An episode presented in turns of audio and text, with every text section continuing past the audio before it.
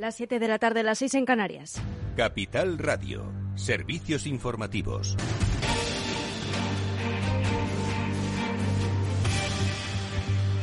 Buenas tardes. Estados Unidos anuncia un nuevo paquete de sanciones que incluye la prohibición de invertir en Rusia. Informa Ana Sánchez Cuesta. Buenas tardes. Buenas tardes. El Gobierno de Estados Unidos, en coordinación con los países que conforman el G7 y la Unión Europea, anuncia un nuevo paquete de sanciones contra Rusia para profundizar el aislamiento económico del, del país que dirige Vladimir Putin y así disuadirle de detener la invasión de Ucrania. El Gobierno de Estados Unidos ha prohibido a Rusia realizar pagos de deuda con fondos bajo su jurisdicción y los aislados han comprometido a apoyar los sectores considerados esenciales para las actividades humanitarias que benefician a la sociedad rusa.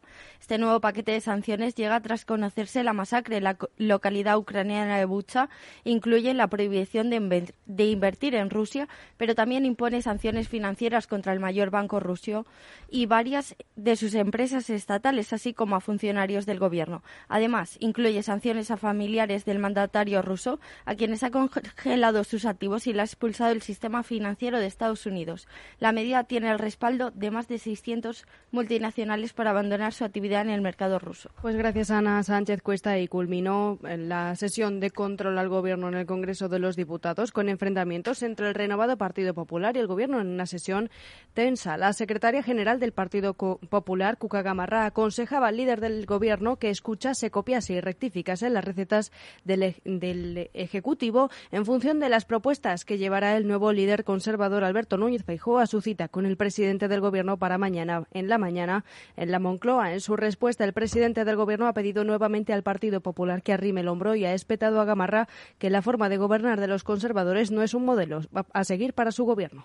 Nos gustaría saber, señoría, si ustedes van a apoyar o van a continuar estorbando con la ultraderecha durante los próximos meses, como hicieron durante estos dos años de legislatura.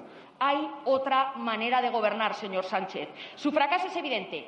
Escuche mañana al presidente Feijó, copie las propuestas que le va a plantear el Partido Popular y rectifique. Hay otra forma de gobernar, claro que sí, señoría. Un gobierno que protege a la clase media trabajadora y un gobierno que, por ley, evita el que nunca más haya amnistías fiscales. Y una sesión tensa porque el diputado de Vox, José María Sánchez, eh, ha comparado al ministro nazi de propaganda, Joseph Goebbels, con el ministro de la presidencia, Félix Bolaños, al Ejecutivo, con el régimen nazi y a Pedro Sánchez con el propio Adolf Hitler, aludiendo a cómo, en sus palabras, el gobierno dinamita la democracia española en su respuesta. El ministro de la presidencia ha traído a colación propuestas del partido de extrema derecha, como la prohibición de algunos partidos políticos, la anulación del derecho de huelga, la supresión del Tribunal Constitucional y los matrimonios del mismo sexo, además de recordarle su oposición a políticas de igualdad o a la propia existencia de las comunidades autónomas. Y es todo por ahora. Continúen eh, informados en capitalradio.es. Les dejamos en Afterwork con Edu Castillo. Capital Radio. Siente la economía.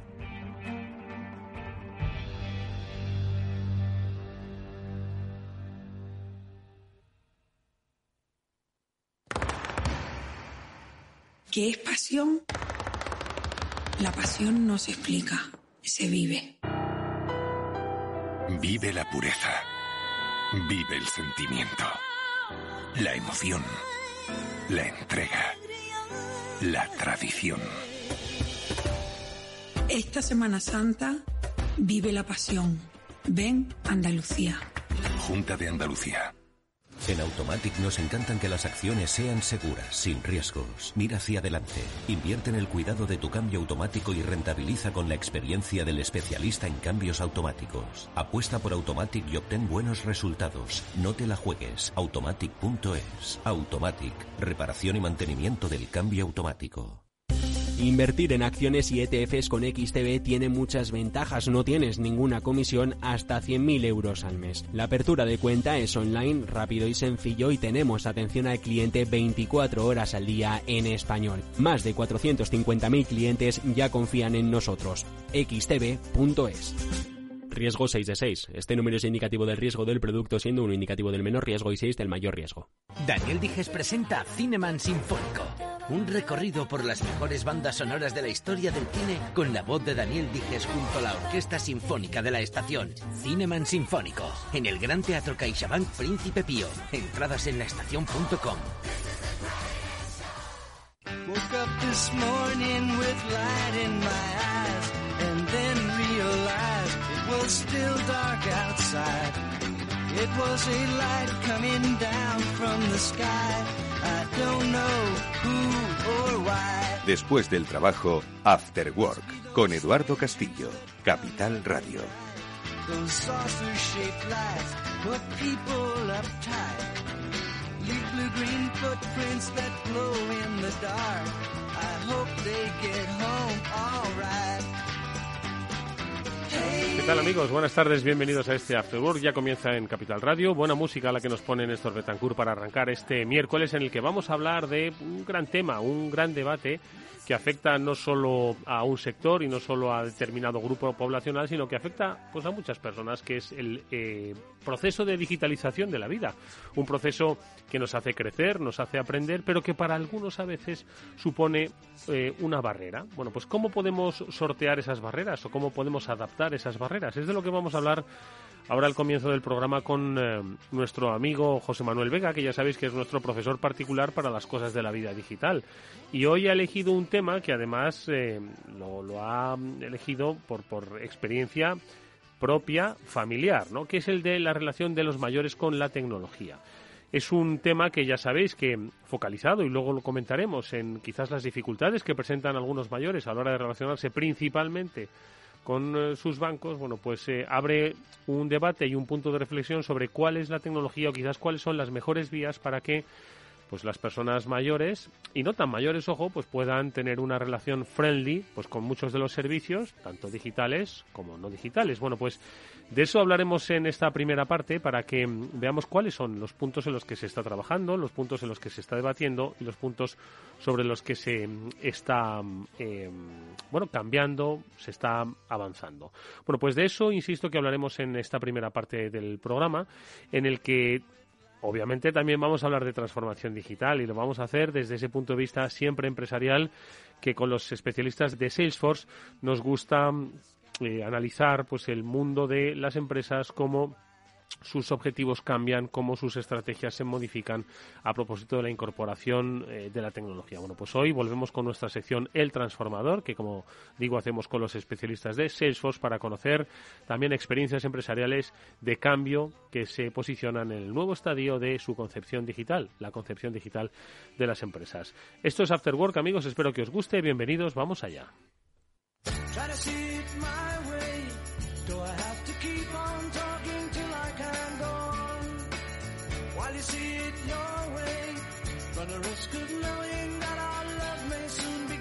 After Work con Eduardo Castillo.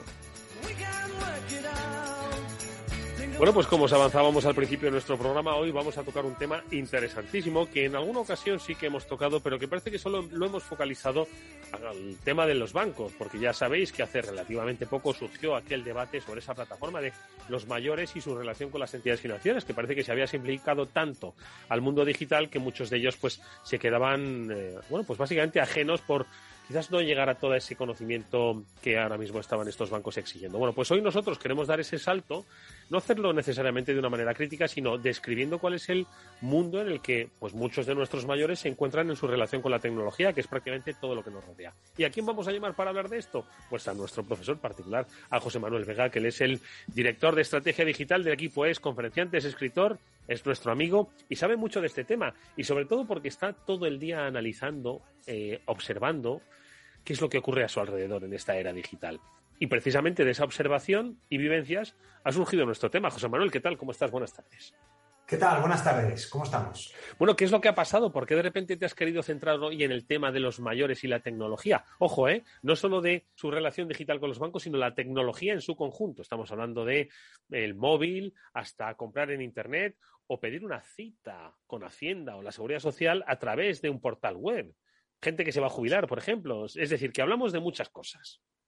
Sí, sí, efectivamente todo esto, todo esto surgió porque hace, hace un par de semanas, pues me llamó mi madre, eh, que, bueno, pues con un problema que para ella era gravísimo eh, en ese momento, y era pues porque eso, tenía un problema con el ordenador, estaba editando un documento importante y, eh, bueno, pues el documento no lo visualizaba bien, no sabía que lo había hecho, llevaba ahí tocando todos los botones en su procesador de textos y me llamó diciendo, por favor, ayúdame y tal, que no sé qué pasa, qué tal. Bueno, el caso es que eh, lo que hice, ya lo tengo preparado para estas ocasiones, fue, eh, tengo preparado un acceso remoto, entonces accedí de manera remota a su ordenador, vi lo que pasaba, bueno, le eché una manilla, lo, lo resolvimos y después, cuando ya estaba resuelto el tema, pues claro, me decía, joder, pues qué suerte, pues que me has podido ayudar y demás, pero yo tengo amigas pues que eh, me dicen, joder, tú qué suerte porque te ayuda tu hijo, tal, pero hay otras amigas suyas que no tienen un familiar pues que le pueda ayudar, ¿no? Y menos que le hayan instalado un acceso remoto en su escritorio. Y menos que le hayan instalado un acceso remoto a su ordenador, efectivamente. Así que, bueno, pues esto eh, efectivamente se ha convertido en un problema porque cada vez más, pues no solo las personas mayores, todos en general, pues eh, tenemos que tener una relación más o menos íntima con diferentes temas de tecnología, como tú hablas antes, no solo hablamos de un ordenador, sino de nuestro teléfono móvil o acceder a nuestro banco o pedir una cita para la seguridad social, por ejemplo. Y, entonces, venga, a ver, ¿dónde, ¿dónde has ubicado? Porque claro, es que hoy tecnología es todo, allá donde miramos, a la izquierda a la derecha es todo tecnología, ¿no? Para mayores y para jóvenes, ojo, ¿eh? Entonces, ¿dónde focalizas tú, por ejemplo, pues los principales puntos que crees que pueden ser de interés, pues para que, oye, hablemos un poco de esa relación y esa complejidad en el caso de los mayores? Sí, a ver, al final los mayores, cuando digo mayores, hablamos de el rango de edad entre 60 y pocos y 70 y muchos, vamos a decir, pues llevan una relación con la tecnología que podemos remitirla o, o, 50 y largos, ojo. O 50 ¿eh? y largos también, sí.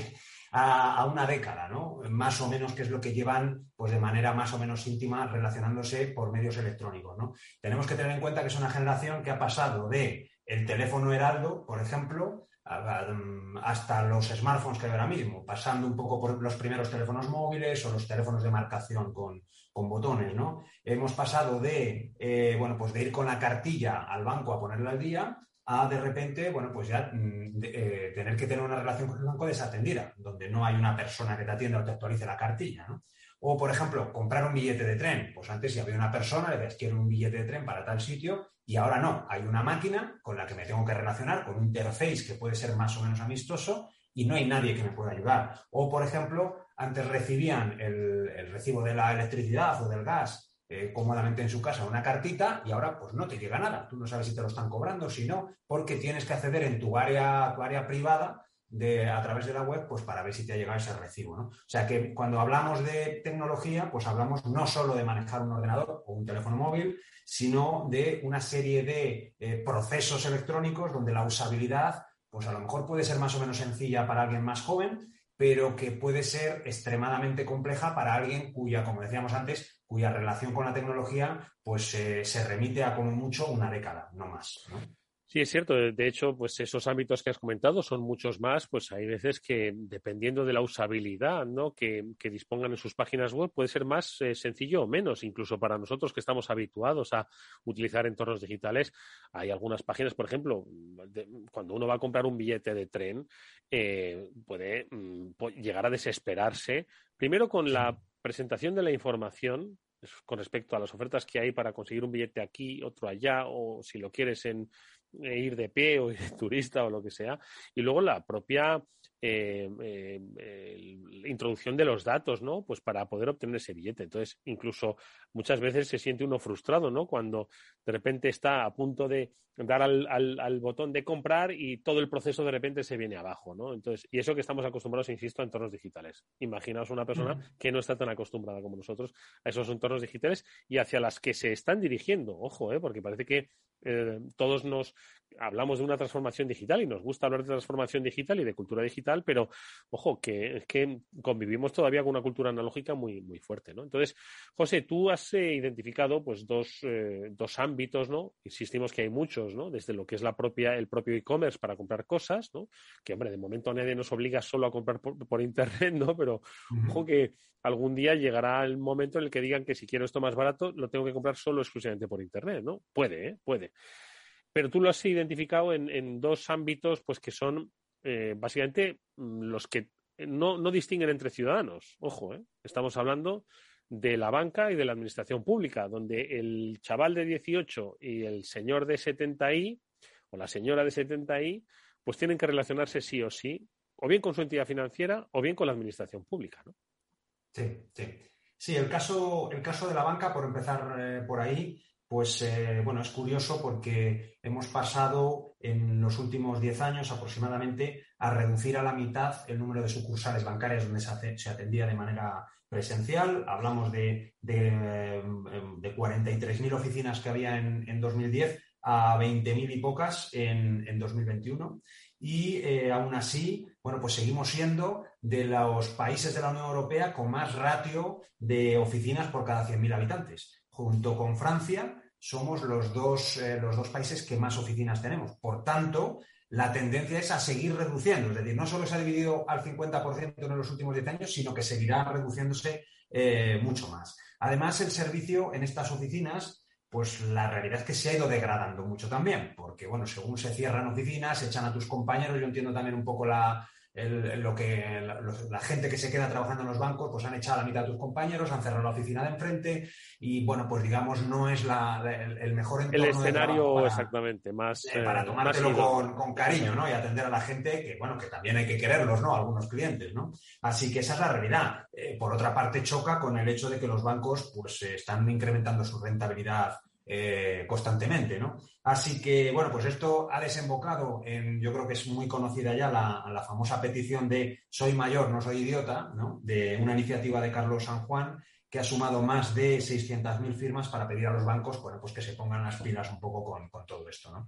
Eh, hay algunas frases de la petición, de la iniciativa de, Carlos, que a mí me gustaría destacar, yo creo que son muy, muy, muy descriptivas de cuál es la situación, ¿no? Decía, cada vez más, eh, son palabras de, Carlos en su petición, eh, para trámites sencillos nos exigen usar tecnologías complejas que no sabemos utilizar. He llegado a sentirme humillado al pedir ayuda en un banco y que me hablaran como si fuera idiota. ¿No? Pues sí, efectivamente, pues tiene que ser eh, muy triste que tú llegas allí Em, y esto, pues eso, puede ser tu padre, puede ser el mío, eh, que lleguen a un, banco y te traten encima como, como, si, fueses, como si fueses tonto.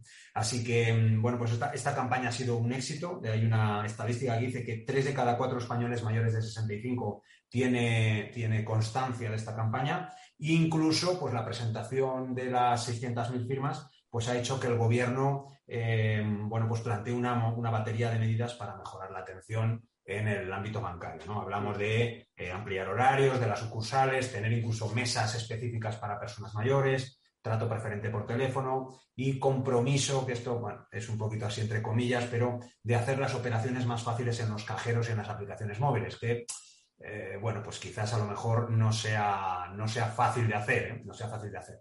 Pero, pero bueno, sí, esto es lo que, lo que ha movido esta iniciativa en un sector, como decíamos, el bancario, donde eh, se juntan muchos de los, de los grandes problemas. ¿Qué es lo que has identificado tú, José, eh, con respecto a la administración pública y la relación de los mayores con la, e-administración?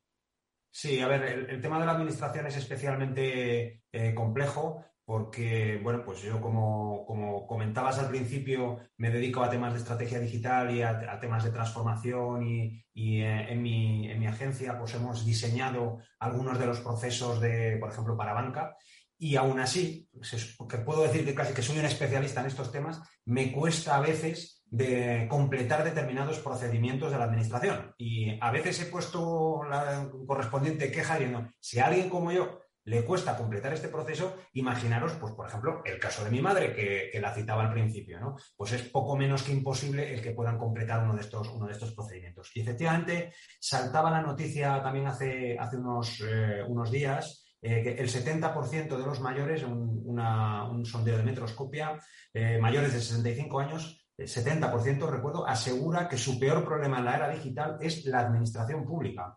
El, sondeo este de Metroscopia em, refleja que las gestiones en el sector público presentan el mayor riesgo de exclusión digital. De hecho, eh, bueno, pues si vemos el rango de mayores de 65 años, pues el número uno en este ranking de, de problemas, digamos, es el de las gestiones con la administración. El número dos, gestiones con empresas de suministros y servicios, lo hablamos antes, la electricidad, el gas, etcétera. El número tres, solicitar una cita médica. El número cuatro, comprar un billete de avión. Y el número cinco, la gestión bancaria. Es decir, hablábamos antes de que el banco era un sector complicado y es el quinto en este sondeo que ha hecho, que ha hecho Metroscopia y donde, bueno, pues desgraciadamente el número uno es la, administración pública. E insisto, como ahí es especialmente delicado todos los temas de, mm, eh, identificación y demás, y bueno, si añadimos ya la componente del DNI digital o de la firma digital, eh, bueno, pues todo se convierte en un proceso prácticamente imposible eh, de completar para una persona pues, eh, con una relación con la tecnología relativamente reciente, como son los, como son los mayores. Bueno, pero no os preocupéis que no todo es negativo, que hay un concepto que además hemos tratado en alguna ocasión en el programa y que yo creo que tiene muchísimo recorrido y tiene además un nicho de negocio interesantísimo que es el llamado eh, el de la silver economy, ¿no? Que de alguna forma pues apunta un poco a, a este terreno que quiere de alguna forma resolver pues las necesidades de los que peinan sienes plateadas, ¿no? Eh, con, pues, oye, esa transición a un mundo entre analógico y digital, ¿no, José? Sí, efectivamente ha surgido, pues, bueno, se han detectado estas, estos, em, eh, estas oportunidades que hay aquí, o estos problemas por una parte y oportunidades por otra, en lo que se ha llamado llamar eh, Silver Economy, ¿no? que es algo así como economía plateada, ¿no? haciendo eh, un guiño a, bueno, pues eso, al, pelo, al pelo canoso, ¿no? Y efectivamente, bueno, pues eh, la Silver Economy, pues es una, es pues, pues, todas aquellas actividades económicas, productos y servicios destinados a satisfacer las necesidades de los mayores de 60 y pico, de 60 para arriba, ¿no? Y eh, teniendo en cuenta que como colectivo es muy, muy interesante porque, bueno, pues tienen un poder adquisitivo vamos a decir que medio. Probablemente los oyentes que me estén escuchando dirán, ¿cómo que medio si la pensión es muy pequeña? ¿no? Bueno, pero comparado con otros sectores, pues, pues eh, bueno, pues sí, tienen un, poder adquisitivo razonable, eh, disponen de más tiempo libre y, y le gusta aprovecharlo en actividades culturales y de ocio. Son consumidores fieles, algo que, por ejemplo, no pasa con los chavales jóvenes, por ejemplo, por poner otro, otro colectivo. Ellos normalmente, si se sienten bien atendidos en un sitio, lo más probable es que repitan, ¿no?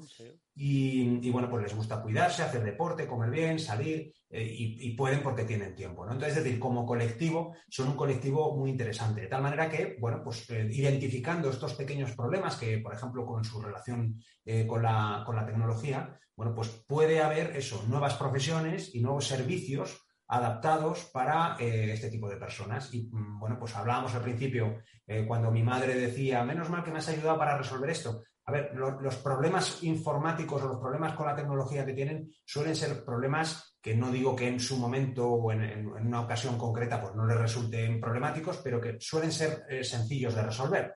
Y eh, bueno, pues es difícil a, día de hoy encontrar a alguien que te ayude que no sea eso, un familiar, un vecino o alguien cercano, ¿no? Porque, bueno, pues no vas a recurrir a un ingeniero informático, ¿no? Para que te resuelva que no puedes ver pues determinada cosa en internet o tal, ¿no? Así que, o, que se te ha perdido la clave del wifi, por ejemplo. Hmm. Entonces, bueno, pues efectivamente, pues hay un hueco para eh, determinados servicios nuevos que, y para determinados profesionales que pueden dar un servicio de calidad y muy apreciado por este tipo de colectivos. Oye, José, pues yo creo que una vez identificado este entorno, em, yo creo que estaría bien que diésemos un par de consejos, ¿no? A quienes nos están escuchando, si son hijos o si son padres, ¿no? Eh, no sé si, bueno, yo creo que lo del escritorio remoto me pareció brillante brillante. Pero bueno, eso es para, para tequis como tú, ¿eh? Para tequis como tú. No, yo no, no sabría cómo instalarlo. Igual me veo un vídeo en YouTube de estos que ponen em, de algún especialista mexicano y me, lo, y me lo instalo. Pero vamos a darles algunos consejos prácticos. Venga, ahora ya que estamos un poco con el, terreno abonado. Sí, bueno, pues mira, eh, yo aquí recapacitando rápidamente sobre algunos eh, pequeños consejos que podemos dar, especialmente a los que estamos alrededor de personas mayores, pues para tratar de ayudarles un, poquito, ¿no? Entonces, eh, el primero de todos es, eh, bueno, pues eh, tener paciencia, ¿no? Esto es un poco como cuando, cuando explican las cosas a los niños. Hay que ponerse en su lugar y decir, bueno, es que no tiene por qué saberlo. Por ejemplo, el inglés también es un, es un algo que puede añadir barreras importantes como norma general, eh, los mayores pues no han estudiado inglés de manera generalizada, como a lo mejor sí que se han estudiado mi generación y posteriores. Por tanto, bueno, pues oye, hay cosas pues, que no las entienden, pues simplemente pues, porque está en inglés, porque tal, porque, bueno, pues tiene un interface que se sale de lo normal. Así que el primer, el primer consejo sería tener un poquito de, paciencia, ¿no? Y también, a la hora de explicar las cosas, no, demos las, no lo demos todo por sentado, ¿no? Eh, usar metáforas para explicar conceptos que, bueno, pues que le pueden resultar difíciles, ¿no? Entonces, tratar de explicar las cosas un poco teniendo en cuenta a quién se lo estás explicando. Eh, bueno, luego, eh, a la hora de cambiar de dispositivos, bueno, pues elegir dispositivos un poco en su justa medida. O sea, no vale ese supermóvil que tú tienes que ya te has cansado, venga, pues el móvil se lo dejo a mi madre. Bueno, pues a lo mejor no. A lo mejor tienes que buscar un móvil que tampoco sea muy sofisticado, que tenga un conjunto de, opciones razonable, eh, pero no llenarle con, con eso, con cámaras súper complicadas, con un mogollón de apps y de historias, pues porque realmente no lo necesita. Dejarlo un poco reducido al conjunto de funcionalidades que ellos, que ellos, puedan, que ellos puedan necesitar y que manejen con soltura. Y luego, finalmente, el tema del, acceso remoto, este es un poquito más avanzado. Eh, a mí me ha dado muy buen resultado, hablo en primera persona, pues porque eh, sobre todo la satisfacción que te queda, que te, te llama eso, un familiar, y diciendo, ay, que, que, es que no sé muy bien qué ha pasado y tal, muchas veces no te lo saben ni explicar, es difícil explicarlo en remoto, sin verlo. Es que dado a un icono que tiene un rabito que no sé qué es, y es que no sabes de qué, de qué se está hablando. Entonces, bueno, pues el, acceso remoto, eh, hay muchas aplicaciones gratuitas para poderlo montar y, eh, bueno, pues eso, se trata de, poder acceder en un momento dado, ver la pantalla, ver lo que está haciendo y probablemente le puedas dar un buen consejo que contado por teléfono, pues no sea, no sea fácil. En cualquier caso, eh, tenemos que mm, pensar que no todo es eh, negativo en el ámbito de la tecnología, esta relación con la... no, no, no somos luditas, como era eso. No, sí, se han portado como campeones en estos últimos eh, años, especialmente en la época de la pandemia, que muchos pues les ha tocado vivirlo solos. Y bueno, pues oye, puedo destacar un montón de, de ámbitos en los que lo hacen fenomenal. Es decir, eh, mi madre lleva una pulsera de eh, actividad, ¿no? Y me dice, oye, hoy llevo 18.000 pasos, o llevo 22.000, lo maneja fenomenal. Y, por ejemplo, ella y sus amigas, pues, por ejemplo, lo, manejan con soltura, ¿no? El uso de redes sociales también, eh, también me ha sorprendido, pues, para bien, el hecho de que, bueno, pues mantengan sus contactos a través de Facebook, sus grupos de WhatsApp donde, para hacer sus quedadas y tal, y lo hacen ya con, con soltura completa, ¿no? O la lectura en dispositivos electrónicos, por ejemplo, en, el, libros electrónicos, Kindle, etcétera, incluso, y ya desde la época de la, de la pandemia, pues las videollamadas. O sea que se han convertido en verdaderos expertos en videollamadas, pues para eso, para poder quedar con unas personas y con otras. O sea que quiero decir que el avance, aunque nos pueda parecer que, eh, bueno, pues que les cuesta con algunas cosas, o es que no se entera o tal, no, todo lo contrario. El avance que han conseguido en estos últimos años Hablamos de personas cuya relación con la tecnología eh, en el pasado era prácticamente nula, es decir, que no son pues, de nuestra generación que prácticamente hemos crecido profesionalmente con ella y que ellos pues, a nivel profesional probablemente nunca hayan manejado ningún equipamiento, pues ordenadores eh, o, teléfonos móviles y bueno, pues a día de hoy lo están haciendo fenomenal. Así que eh, son un ejemplo para todos los demás. Ojalá en las cosas que yo no, de las que yo no tengo ni idea, pues tuviera la soltura y la capacidad para adaptarme que han tenido pues nuestros, nuestros mayores, Estoy de acuerdo. especialmente en estos dos años de. Oye, pues de, todos esos consejos me quedo con este, que es el de la paciencia, ¿de acuerdo? Porque para nosotros eh, pues ha sido muy fácil adaptarnos, pero no para ellos. Así que, mm, como decía em, eh, este, este em, Carlos, ¿cómo era? Carlos de Juan, se me ha, se me ha ido el, nombre. Sí, eh, no, no son idiotas nuestros mayores, ¿de acuerdo? No les tratemos como tal, tratando de explicarles la tecnología. De la misma forma que vosotros no entendéis muchas veces el Fortnite de vuestros hijos y todo ese entorno en el que ellos se desenvuelven, pues igual vosotros debéis pensar que vuestros padres para con vosotros también tienen esa misma incomprensión. Así que una reflexión sobre la paciencia y datos, los que os ha ofrecido como siempre José Manuel Vega, el director de estrategia digital del equipo, nuestro profesor particular, al que le agradecemos como siempre enormemente que nos haya introducido en estos interesantes debates sobre la vida digital. Gracias, José. Mucha suerte y ya me dirás cómo hago lo del escritorio remoto ese, ¿eh? me ha gustado la idea. Muy bien, de ese tema hablamos en otro momento. Un fuerte abrazo. Un abrazo. Adiós. Si inviertes en bolsa, esto te interesa. XTB tiene la mejor tarifa para comprar y vender acciones y ETFs, cero comisiones hasta 100.000 euros de nominal. Si inviertes en bolsa o quieres empezar, más sencillo e imposible. Entras en xtb.es, abres una cuenta online y en menos de 15 minutos compra y vende acciones con cero comisiones. La atención al cliente es en castellano y está disponible las 24 horas del día. ¿Qué estás esperando? Ya son más de 450.000 clientes los que confían en xtb.es. Riesgo 6 de 6. Este número es indicativo del riesgo del producto, siendo uno indicativo del menor riesgo y 6 del mayor riesgo.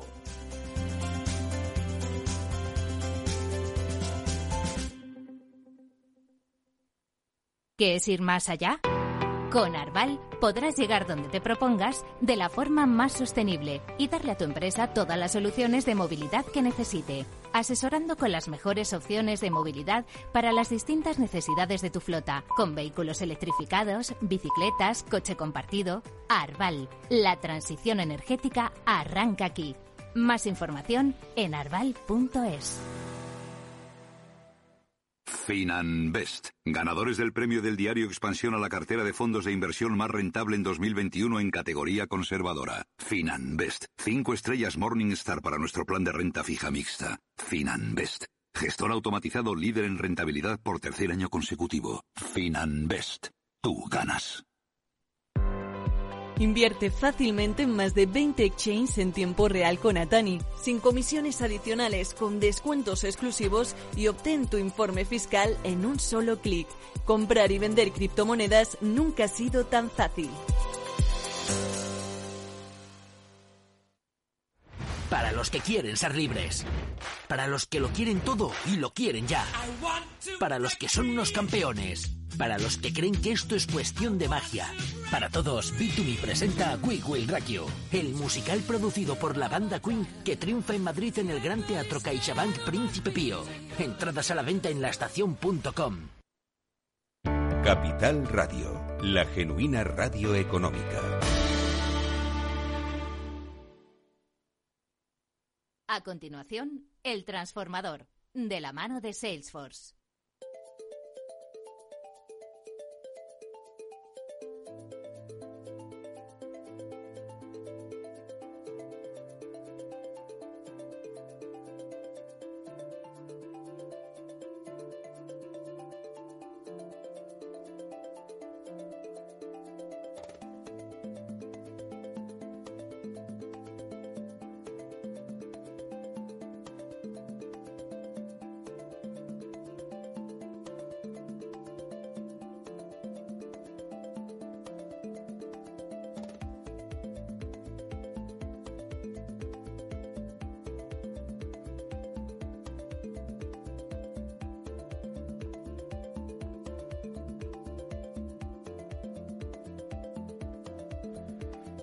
Bueno, pues es una cita obligada la que tenemos en este transformador, el programa de transformación digital que realizamos con Salesforce, hablar de retail, de cómo ha ido el año 2021 y cómo van a ser eh, ¿Cómo viene el, el, 2022? No se sabe todavía, pero por lo menos podemos prever ciertas tendencias que le va a interesar a las empresas. Todas las empresas que vendéis algo a alguien por diferentes canales, creo que deberíais tomar muy buena nota de las reflexiones que hoy Laureano Turienzo, presidente de la Asociación Española de Retail, va a compartir con todos nosotros en este transformador, en el que además nos acompaña nuevamente otro especialista en la materia, que es Enrique Mazón, vicepresidente de Commerce Cloud de Salesforce, al que ya saludo. Enrique, ¿qué tal? Buenas tardes, bienvenido. Buenas tardes, Eduardo. Encantado de estar otra vez con vosotros. Un placer verte además con la figura de mm, Al que, bueno, pues eh, que nos esté escuchando, conoce como un referente en el mundo del retail. Cuando estuvo ya en este transformador ya nos adelantó algunas, algunas tendencias fascinantes por otro lado, pero que luego las propias empresas que han pasado por ese transformador han ido confirmando, que han ido adaptando. ¿no? Y hoy nos aventuramos en este 2022 que yo decía, Enrique, que nadie sabe lo que va a pasar, pero podemos ir previendo algunas tendencias. Sin lugar a dudas que hay tendencias que vienen del pasado y que se están consolidando con mucha fuerza en la industria del retail. Laureano Turienzo, ¿cómo estás? Buenas tardes, bienvenido. ¿Qué tal? Es un absoluto placer volver aquí eh, con todos ustedes. Igualmente para todos los oyentes de este transformador, que nos des pistas y sobre todo análisis, balance.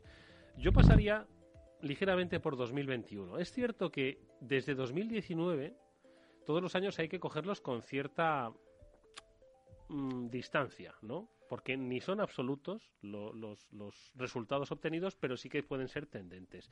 Y 2021 entiendo que es otro año eh, em, condicionado por la pandemia, pero que también entiendo nos deja prever algo, nos deja ver cosas que han pasado. ¿Cómo, ¿Cómo has pasado 2021? ¿Cómo, lo, bueno, definimos? Como buenamente hemos podido, ¿no? Como todos. Lo que sí que yo creo, evidentemente hay, hay tendencias que se ven clarísimamente que van a continuar, es claro. Pero también debemos ser conscientes que hemos estado ante los dos años donde las formas de consumo han cambiado más, más eh, drásticamente la historia de la humanidad. No, no existe precedente en tiempos de paz, por supuesto, que de repente, pues, eh, el 50% de las tiendas se cierren, que los consumidores salgan corriendo a asaltar eh, los supermercados. Eso no, no, existe, o sea, no existe en la historia de la humanidad. Entonces, eso para los que nos dedicamos a observar a los consumidores, eh, entre comillas, es fascinante, ¿no? Porque estamos viendo hacia, hacia dónde van. Hay cosas que clarísimamente se han acelerado indirectamente, que hubiesen tardado posiblemente, eh, hubiésemos llegado a esa ultradigitalización a la que vamos, pero también se ha acelerado, ¿no? Al, al estar los consumidores más en casa, etcétera, y, y también está, estamos por ver en el 2022, cuando las cosas se calmen, pues yo creo que veremos cosas muy, muy interesantes que se habrán acelerado, pero también veremos otras cosas que, que digamos, se calmarán un, poquito y se pondrá todo en su orden, ¿no? Y, y ya te digo que, que, venimos de los cambios más drásticos de la historia de la humanidad, de las formas de consumo. Mm. Pero, Laureano, por ejemplo, ¿tú estás de acuerdo en que el negocio digital va a seguir creciendo? No, eso, no, no, no a los niveles que ha crecido a lo mejor en el 2020, que, que, que, han sido brutales, pero, pero sí a niveles como los que teníamos antes de la pandemia, incluso en determinados verticales, por el cambio que ha habido en el comportamiento del consumidor, por ejemplo, alimentación, sí. la penetración de digital era muy baja y poco a poco. No, muchísimo con... más, o sea, muchísimo. Si comparamos 2022 en tendencias digitales versus eh, la aceleración que iba en el 2029, mucho más. Lo que sí, evidentemente, no va a crecer como en 2020 o 2021. ¿Por qué? Normal. Porque si cierras la mitad de las tiendas del mundo, pues. Pero evidentemente hay una aceleración, sin, además sin retorno, y además que yo creo que es muy bueno, que esa es la lectura que yo me falta muchas veces, que es muy bueno para el retail físico. O sea, lo que nos ha traído esta ultradigitalización de las formas de consumo son mucho mejores tiendas físicas las tiendas físicas cada vez son mucho mejor y atienden muchísimo mejor a las necesidades reales de, los, de los consumidores que antes. O sea, eh, y es más, yo creo que algo que se está demostrando y los, lo, las empresas que venden eh, productos o servicios a clientes finales es que eh, lo ideal es tener un grandísimo negocio digital, unas grandísimas tiendas, tener grandes redes sociales y todo digitalmente eh, eh, ensam, ensamblado, ¿no? Y, y, y, evidentemente yo creo que ya la, la, pregunta de si la digitalización viene para quedarse, yo creo que ya no es, ya lo hemos superado eso, ¿no? es Y tampoco fíjate que ni siquiera yo creo que se trata de un asunto de cuánto va a crecer la digitalización, sino lo bien que va a crecer. O sea, va a crecer muchísimo, pero yo creo que eh, el tema es que cada vez veremos eh, una digitalización más interesante. O sea, vienen bueno, cosas de hecho, muchas... yo creo que lo que ocurrirá es que van a desaparecer las, las barreras que hay entre lo físico y lo digital van a acabar difuminándose por completo y al final lo que tendremos es a un retailer, a una marca centrado en el consumidor que interactuará con el consumidor donde se encuentre el consumidor en ese sí. momento. Digitalización más interesante. Ahora vamos a profundizar un poco en, en, en ese concepto. Pero antes, por eh, cerrar 2021. De hecho, además, el último trimestre, el, el, el último trimestre de 2021 es muy, muy importante en el mundo de las, de las compras y de las ventas, ¿no? Estamos hablando de que se juntan no solo las navidades, sino estamos hablando de Black Friday, estamos hablando de episodios varios, ¿no? Sí. Entonces, y que además Menudo 2021 cerró por factores externos, como esa crisis de suministros, etcétera, que entiendo que también han desvirtuado un poco esa tendencia. Pero, ¿qué lecturas hacemos de este último trimestre, Laureano? Fíjate, también hemos estado, lo que veníamos, os comentaba antes de, que en las formas de consumo hemos estado en los dos años más raros, entre comillas, de, de la historia, pero es que a todo eso súmale el crack de la, de la cadena de distribución mundial. Súmale el crack de la globalización. Entonces, es como una especie de supernova que estalla de repente y que todo, y claro, eh, eh, yo lo que a mí me sorprendía, sinceramente, era cuando los retailers eh, decían, a ver ahora cómo lo hacemos, cómo traemos cosas, tal. A mí lo que me sorprendía es que a nadie le sorprendiera que fueran unas navidades atípicas. O sea, en medio de una pandemia general, cerrados los puertos de la fábrica de Occidente, pues claro, pues eso evidentemente tenía unas consecuencias. Dicho todo eso, también es verdad que ha sido menos de lo que esperábamos. ¿eh? Al final, digamos, no hemos visto tiendas vacías. Ha sido más los titulares que nos gustan mucho. Sí, no, no, hemos visto tiendas completamente vacías y, como se decía, incluso de supermercados. Eh, desabastecimiento. Desabastecimiento ha habido, ¿no? Evidentemente, pero no en las dimensiones que se, que se tenían. Lo cual revela también que, que en términos generales, los retailers, eh, igual que decimos que ha sido un año de, de distintas formas de consumo, yo creo que ha sido los dos años más complicados y esta Navidad es la más complicada de la historia de los directivos del retail y de, y de los de compras y de todo. Pero fíjate que este año, en, lo que es el negocio digital, sabes, Eduardo, por otros programas en los que he estado, que en eh, Salesforce publica un, índice que llamamos el Shopping Index, que refleja el comportamiento real de más de mil millones de consumidores que compran en, nuestra plataforma de e-commerce a nivel global. Y lo que hemos visto este último trimestre es que cuando miramos la campaña de Navidad, el Black Friday, la Cyber Week, el peso que ha tenido este año ha sido algo más bajo que en anteriores eh, eh, ediciones por dos motivos. Uno, porque los consumidores que han visto que había esta crisis en la cadena de suministro les, ha dado miedo el quedarse sin producto y entonces han adelantado las compras y hemos tenido un pico en las primeras semanas de noviembre. Luego eh, ha crecido algo durante la semana del, Black Friday, pero no a, unos niveles tan, tan altos como en ocasiones anteriores. Y luego hemos vuelto a tener otro pico en, en diciembre. Curiosamente, en, el, en, el, mercado español, en el italiano, esos picos están más pronunciados que en otros países europeos. Incluso el 11 de noviembre que es el día del... iba a decir el cibersoltero, no, el día del soltero. Correcto. sí, el día del soltero en China, ¿no? Que a mí me gustaría hablar un poquito sobre eso luego más adelante. Porque muy... También hemos tenido un pico mayor en España y en Italia respecto a otros países y en gran medida ha sido debido porque el volumen de promociones que se han aplicado en, en, el mercado español en este caso, comparado con el volumen de promociones que se estaban aplicando en otros países, ha sido muy superior.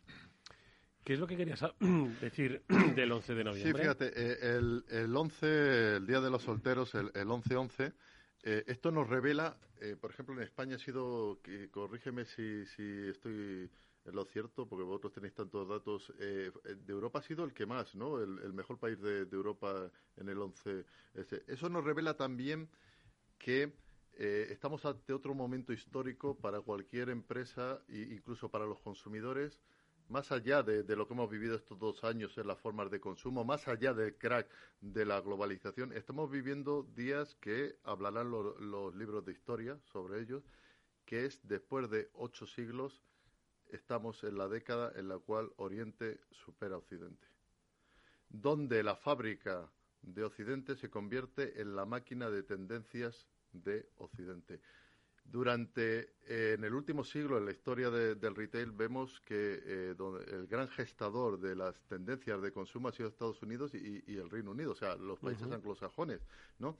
Bueno, ya estamos empezando a ver que el gran gestador de los próximos años de las formas de, y de las tendencias de consumo está en China, está en Oriente. Y ya lo estamos viendo con el 11, eh, el 11-11, pero lo estamos viendo con todo el exilio masivo que está viendo de las grandes marcas occidentales a la conquista del gran pulmón de la clase media que va a ser durante los próximos años. Eso eh, va a cambiar absolutamente el guion de los próximos años. Muy interesante esa reflexión, eh, que el, Día del Soltero, hace apenas cinco años mm, o menos, eh, apenas se conocía. Exactamente. Y hoy ya da cifras destacadas. Mm. Bueno, pues eh, esto, datos que nos han enseñado cosas para gestionar un 2022, que también estoy seguro va a estar cargado de elementos externos que van a influir en él, pero hay cosas, que, como decías, que han venido para quedarse ya como tendencia. ¿Dónde, ¿Dónde apuntamos esas primeras tendencias del retail en este 2022? A ver. Pues mira, yo, si quieres, por remontarnos o retroceder un poco en el tiempo, en el 2020 estábamos muy preocupados con la entrega en la última milla y mm. el volumen de paquetes que durante la campaña de Navidad se iban a quedar sin entregar. Este año la preocupación es si voy a tener stock, porque ha habido muchos retailers que no han podido traer el producto de origen pues por, por, por, la ruptura que ha habido en toda la cadena de suministro. Mm. Yo creo que la cadena de suministro vamos a tardar todavía mm. un tiempo en resolverla. Eh, y, Y además hemos visto también en, este últimos, en estos últimos meses de año que ha habido un incremento en los costes, no solo de materia prima, sino en los costes eh, salariales de los empleados que tenemos en los retailers, lo que ha hecho que, se, que los precios crezcan. Bueno, pues yo creo que esto durante 2022 vamos a ver ambas cosas. Vamos a seguir viendo que hay retailers que todavía no son, no tienen resuelto el problema de la cadena de suministro, porque lleva un tiempo el poder volver a llevar eh, eh, eh, todo a su cauce y por otro lado vamos a ver que va a haber una inflación en los precios originado porque crecen los costes de la materia prima, crece el coste de transporte, crecen los costes salariales. Muy interesante. Se mantiene esa tensión en, en, el mercado. ¿Qué más aspectos, eh, Laureano, vamos a ver para este 2022? Yo creo que este 2022 y esta década en general, ¿eh? es una tendencia que la cual vamos a ir, es que nunca en la historia eh, eh, moderna de las formas de consumo ha habido tantas posibilidades de formas de consumo, ¿no? Estamos viendo cómo las redes sociales ya están aspirando a ser los nuevos grandes centros comerciales.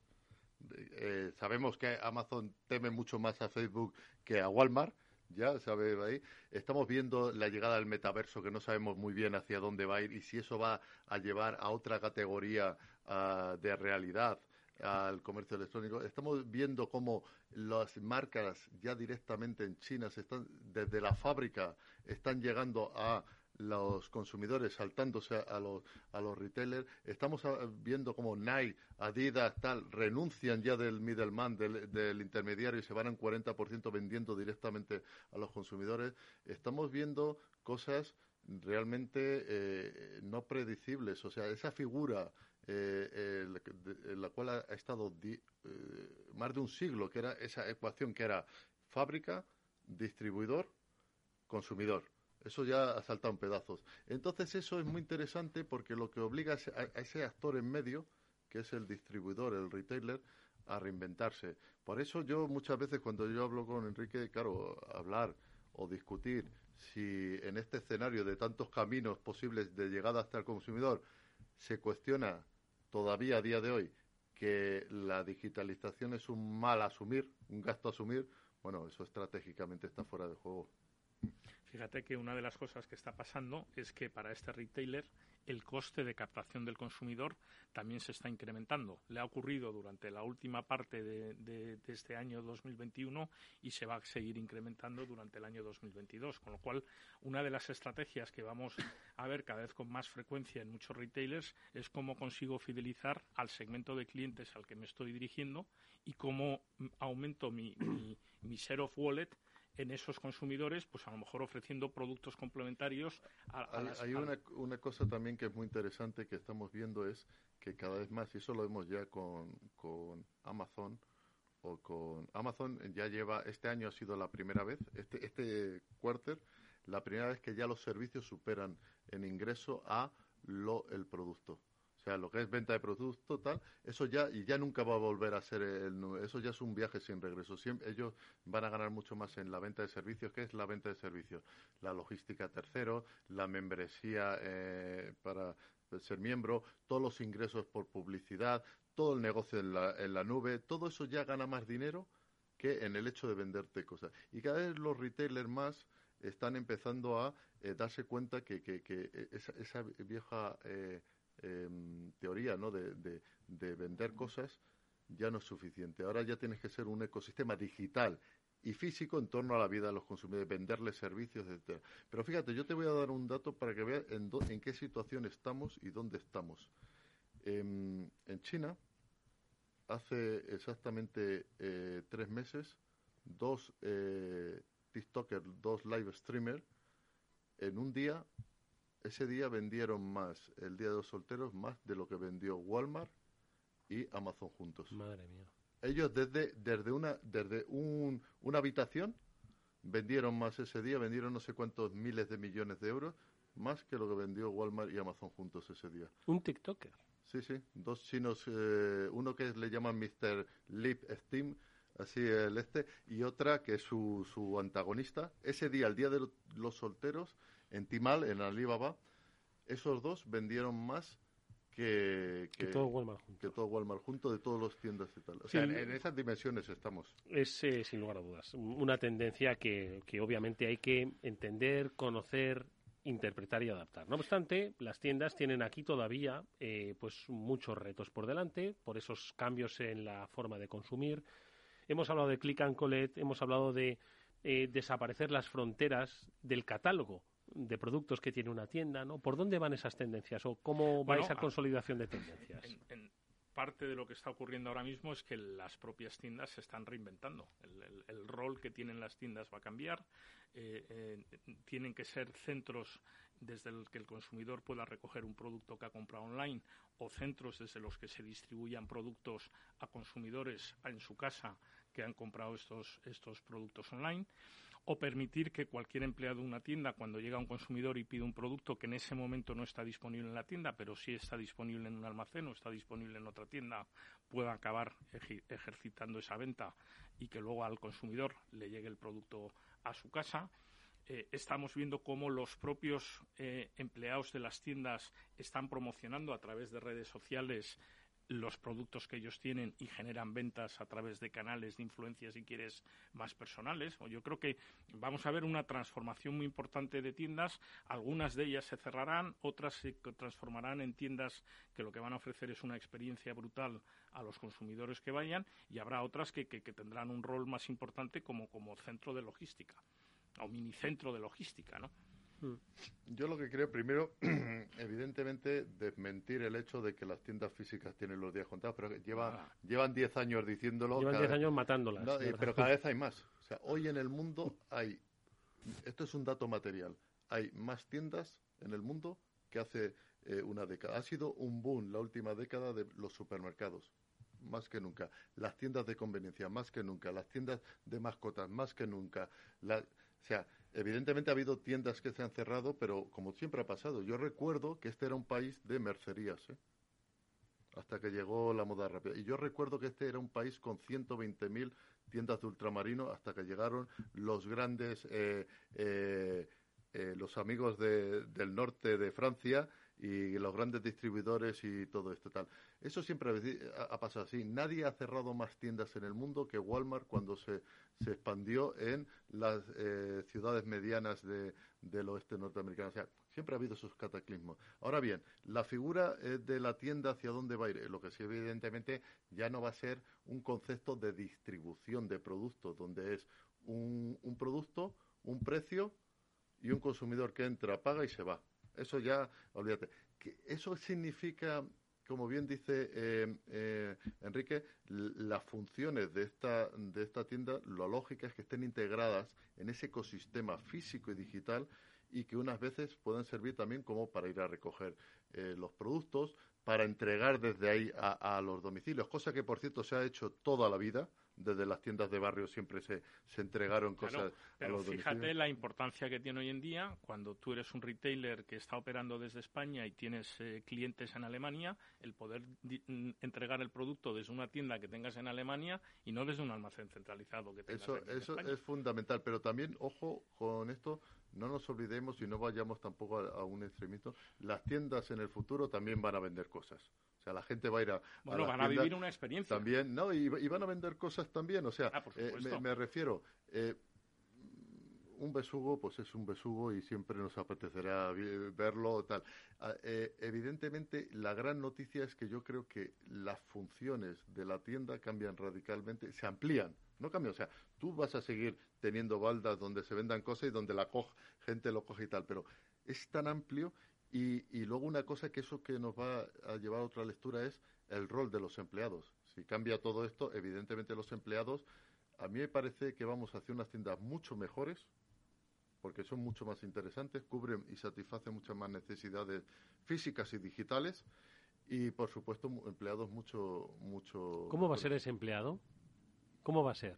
Hombre, yo creo que lo lógico es que eh, los empleados, eh, en un mundo tan eh, que, que, tienes que justificar más los viajes a las tiendas, porque si te puede llegar toda tu casa, pues evidentemente, uno, la teoría nos dice que la atención al cliente debería ser mucho mejor, que la especialización de, la gente debería ser mucho mejor y que evidentemente también asumirán otros roles en la trastienda, como puede ser, por ejemplo, los roles de logístico. Un, un empleado de una tienda era cero logístico. Ahora empieza, tiene que empezar a serlo también.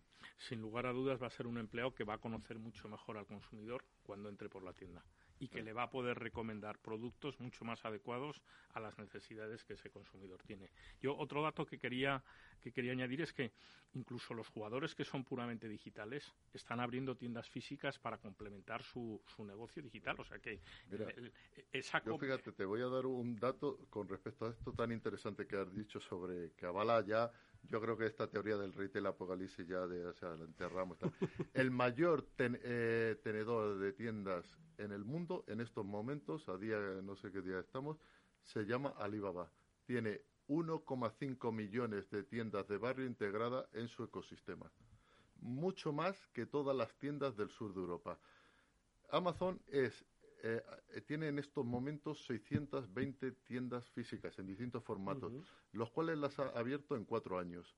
Divide usted cuatro años entre 600, te sale, creo recordar, a uno cada tres días o una cosa así.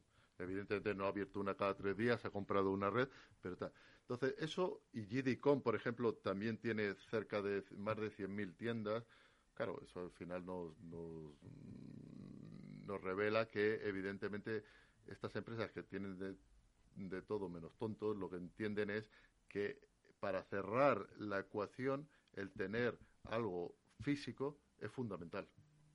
Es fundamental porque estratégicamente le, sirve para muchísimo. Y es más, y tenemos datos también en el retail español, no hay que irse muy lejos, que cada vez que tú cierras una tienda eh, física, en ese área y en ese barrio, las ventas online bajan.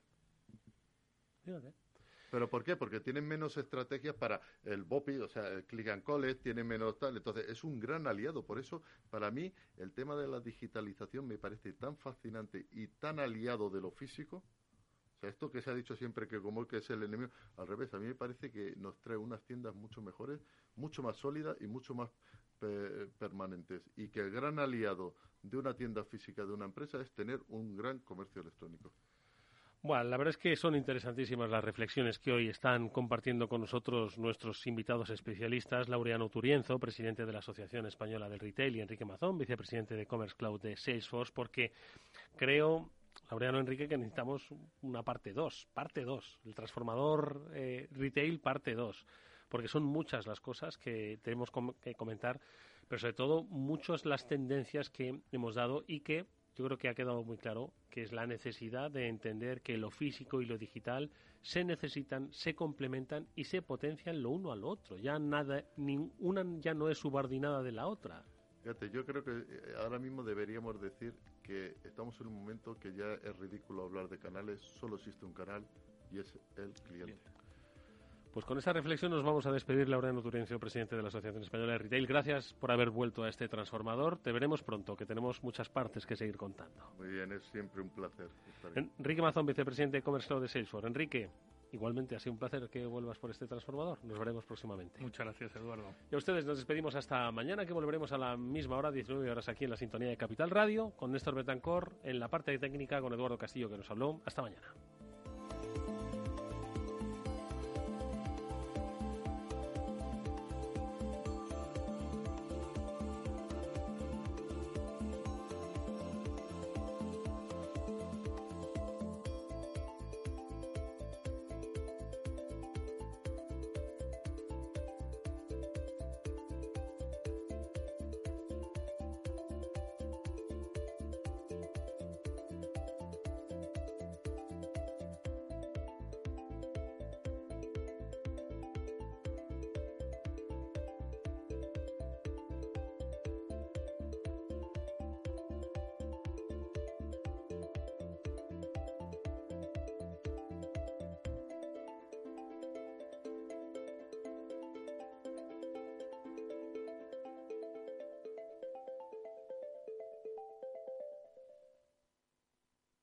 Salesforce les ha ofrecido el transformador.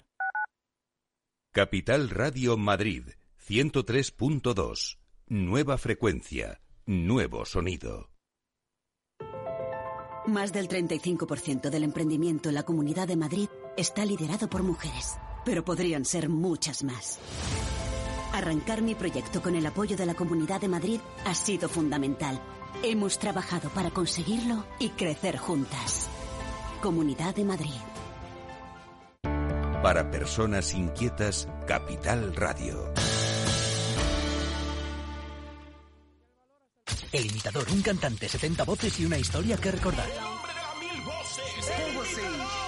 Inimitable. ABC, Un talento desbordante. Cultura Más, Bestial. Atrápalo. El imitador, en Teatro Marquina. Entradas a la venta en grupomarquina.es. Capital Radio. Siente la economía.